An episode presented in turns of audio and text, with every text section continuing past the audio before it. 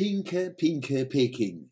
Das ist so, als würde man einen notorischen Kinderschänder, wenn er aus dem Gefängnis kommt, zum Kindergärtner machen, mit der Begründung, er müsse eine zweite Chance bekommen.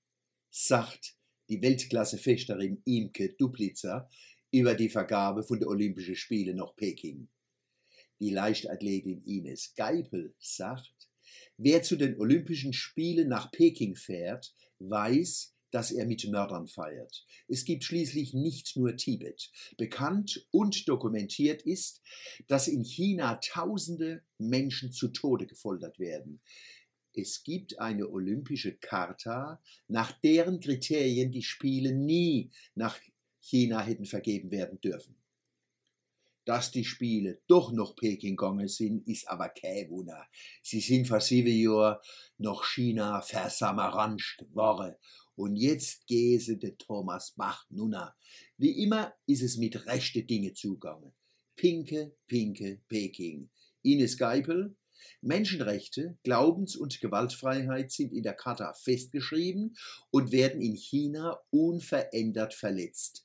Dann soll das IOC doch gleich sagen, okay, das Ganze ist eine Farce, wir wollen maximal Geld verdienen, alles andere interessiert uns nicht.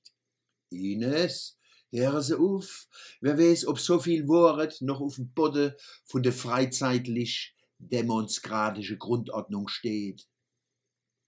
Unser Politiker, Sportfunktionär und Pharmamanager täte die Spiele ja boykottieren. Es geht aber nicht wegen der Sportler, die haben sich mit ihren Trainer und Leibärzten jahrelang vorbereitet, wann dies Training und alles andere absetzen müsste.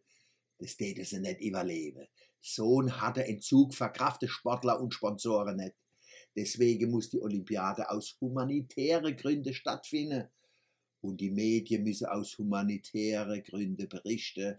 Olympia ohne Medien wäre wie Werbeplakate im Dunkeln aufhängen. Wir müssen Märkte erobern.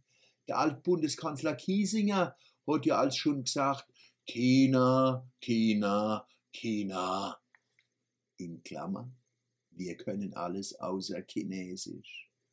Wenn die Bürgerrechtler in China erfahren, dass wir aus rein humanitären Gründen nach Peking kommen, gräune die Verrierung. So viel Menschlichkeit sind die nicht gewähnt.